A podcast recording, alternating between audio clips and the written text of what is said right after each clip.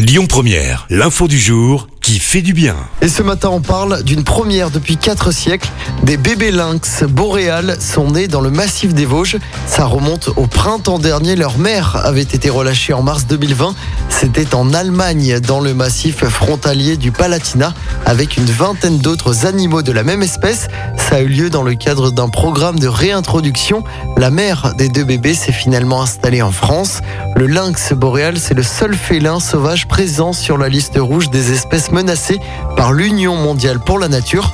On en recense environ 150 en France. La majorité se trouve dans le Jura. L'animal avait disparu de notre pays au début du XXe siècle avant de finalement être réintroduit dans les années 80.